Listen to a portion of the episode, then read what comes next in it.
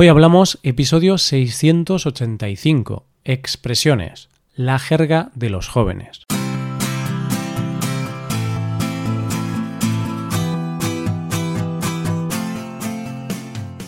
Bienvenido a Hoy Hablamos, el podcast para aprender español cada día. Ya lo sabes, publicamos nuestro podcast de lunes a viernes. Puedes escucharlo en iTunes, en Android o en nuestra página web. Y si quieres ver la transcripción, la hoja de trabajo de cada episodio y disfrutar de muchas otras ventajas, puedes visitar nuestra web hoyhablamos.com. Ahí podrás beneficiarte de cosas como un buscador avanzado de episodios, un lugar en el que votar los temas que te gustaría que se hicieran en el futuro, soporte premium y otras muchas ventajas.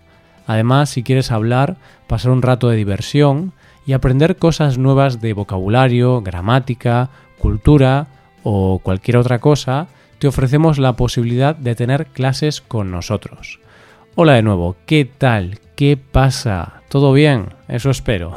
Seguro que con ganas de aprender algo más acerca de los jóvenes en España. Más concretamente, el lenguaje que utilizan cuando hablan entre ellos, con sus padres o en situaciones coloquiales verás que hacer algo en cero coma no está relacionado con las matemáticas, ni que ser el puto amo es algo negativo. Al contrario, coge lápiz y papel porque empezamos. Hoy hablamos de expresiones, la jerga de los jóvenes.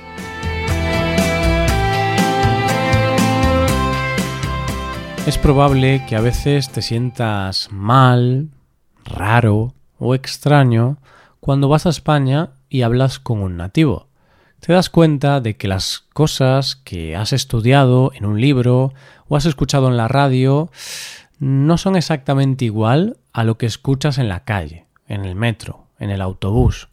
Parece que los españoles hablan otro idioma, que no hablan español. Bien, esto es normal y es parte del aprendizaje, porque en estas situaciones se suele hablar de manera más informal y se utiliza la jerga, especialmente entre los más jóvenes, algo que no suele venir en los libros, sino que se aprende viviendo en el país o escuchando podcast, como por ejemplo este que estás escuchando ahora mismo.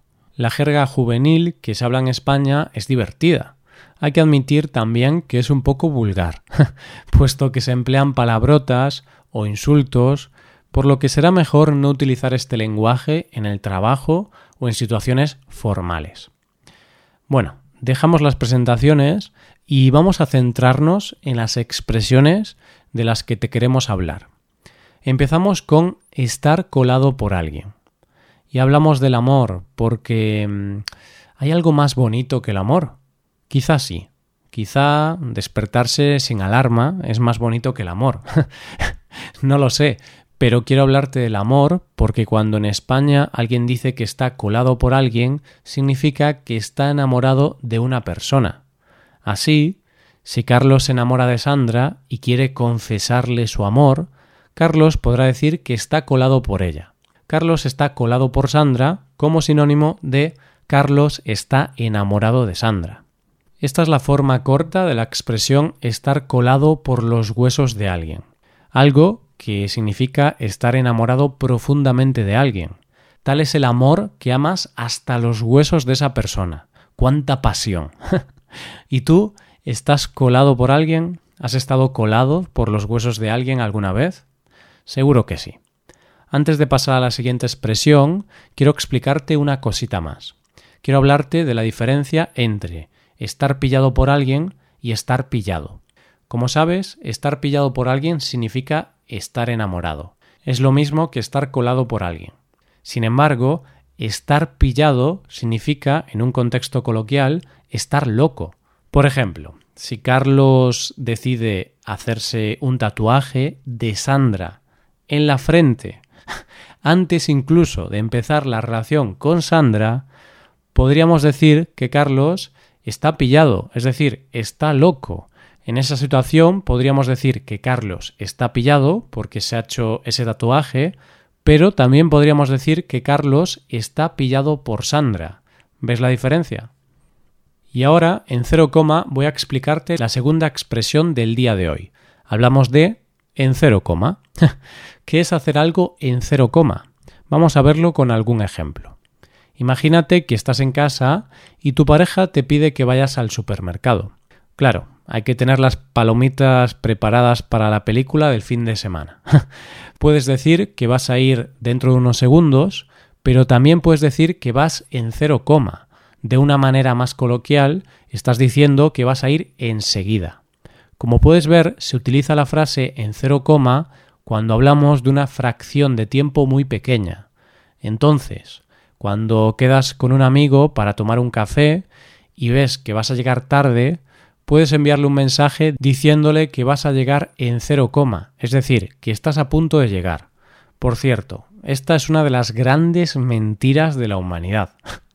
Cuando decimos que estamos a punto de llegar a una cita, pero justo en ese momento acabamos de salir de casa. Ay, esas pequeñas mentiras. ¿Qué haríamos sin ellas? Bien, pues déjame que te presente otra expresión utilizada en la jerga de los jóvenes hablamos de estar flipado. Se dice que una persona está flipada cuando dice algo extraño y sin sentido, pierde el juicio o se vuelve loco de manera momentánea. Imagínate que estás en el parque hablando con unos amigos. Estáis hablando de tenis y uno de ellos dice que podría jugar contra Rafa Nadal y tener posibilidades de ganarle el partido. Obviamente vais a decirle a este amigo que está flipado, que no sabe lo que dice. De hecho, podría ganarle, pero solo en sueños, mientras duerme. Todos tenemos algún amigo que está flipado. Ese amigo que ha visto caminar por la calle a un famoso y te dice que lo ha conocido personalmente y que se han hecho amigos, cuando en realidad no han hablado ni una palabra. O ese amigo que empieza a ir al gimnasio y tras una semana yendo empieza a hacerse fotos sin camiseta para ponerlas en las redes sociales.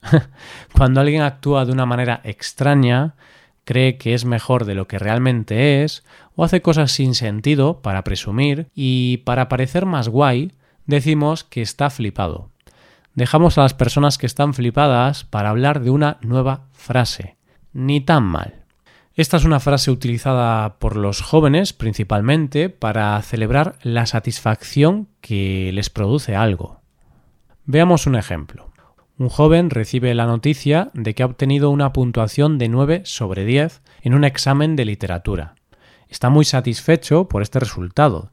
Llega a casa y les dice a sus padres Mamá, papá, tengo un 9 en el examen de literatura. Ni tan mal, ¿eh? Ni tan mal significa algo así como no está mal. Esta frase puede ser un poco irónica. Depende del contexto y del tono con el que se pronuncie. Por ejemplo, en el ejemplo anterior, quizás el joven le dice eso a los padres con un tono irónico debido a que los padres le dijeron que iba a suspender el examen porque no había estudiado lo suficiente. Ni tan mal puede tener origen como respuesta a que alguien diga no está tan bien. Entonces el padre de Roberto le pide a Roberto que haga la cama. Roberto, que es un chico al que no le gusta hacer la cama, la hace, pero el resultado mm, no es muy bueno. Tras unos minutos llega su padre y le dice La cama no está bien hecha. A lo que Roberto responde Ni tan mal. Ahora sí, ahora llegamos a una de las expresiones más controvertidas de este episodio. Sabes que puto, además de ser una palabrota, es un adjetivo aceptado por la Real Academia Española. Por eso te quiero hablar de ser el puto amo. una frase muy típica en la jerga de los jóvenes. Vamos a ver a qué se refiere. Pues decimos que alguien es el puto amo cuando es el mejor en algo, cuando es el campeón absoluto. Así decimos que Michael Jordan fue el puto amo del baloncesto o que Albert Einstein fue el puto amo de la ciencia. Aunque no siempre se tiene que ser el mejor en algo de manera objetiva. Si tu primo te ayuda con la mudanza, puedes decirle que es el puto amo, que es el mejor, para mostrar tu agradecimiento. Además, lo que resulta interesante es de lo que te quería hablar antes, y al final no lo he hecho. Quería decirte que puto puede actuar de prefijo intensificador. La RAE así lo admite, por lo cual podemos decir que las películas de Tarantino me puto encantan. O el otro día lo pasé puto bien en la fiesta de Laura. sí, sí, como lo oyes, puto aquí funciona como prefijo para intensificar algo. Eso sí, recuerda, no se recomienda el uso oculto. De hecho, es un uso bastante vulgar de la lengua. Por último, quiero hablarte de una expresión más típica de la jerga juvenil. No me rayes. Sin lugar a dudas, esta es una de las frases más utilizadas cuando un joven, especialmente adolescente, siente que le están molestando o incomodando. Nos ponemos en situación. Gonzalo, un chico de 15 años, está jugando a un videojuego y su padre le dice que tiene que salir a la calle a hacer ejercicio físico, que pasa mucho tiempo sentado jugando al Fortnite. Gonzalo, en un ataque de nervios, les dice a sus padres No me rayéis, quiero estar tranquilo y quiero jugar al Fortnite todo el día. Aquí Gonzalo dice esto porque quiere que lo dejen tranquilo y no quiere que le digan lo que tiene que hacer. Ay, qué difícil es la adolescencia. Vale, pues espero que este episodio no te haya rayado, sino que te haya puto encantado. en cero coma acabamos, pero antes quiero decirte unas cositas. Quiero darte dos consejos o recomendaciones. Puedes hacerte suscriptor premium. De esta forma te podrás convertir en el puto amo del español, gracias a leer la transcripción de los episodios o a practicar con actividades. También puedes tomar clases de español con nosotros, con profesores nativos y certificados. Puedes tomarlas a través de Skype o a través de cualquier otra plataforma. Así que ya lo sabes, búscanos en nuestra página web hoyhablamos.com. Muchas gracias por escucharnos. Nos vemos en el episodio de mañana con más noticias en español. Pasa un buen día. Hasta mañana.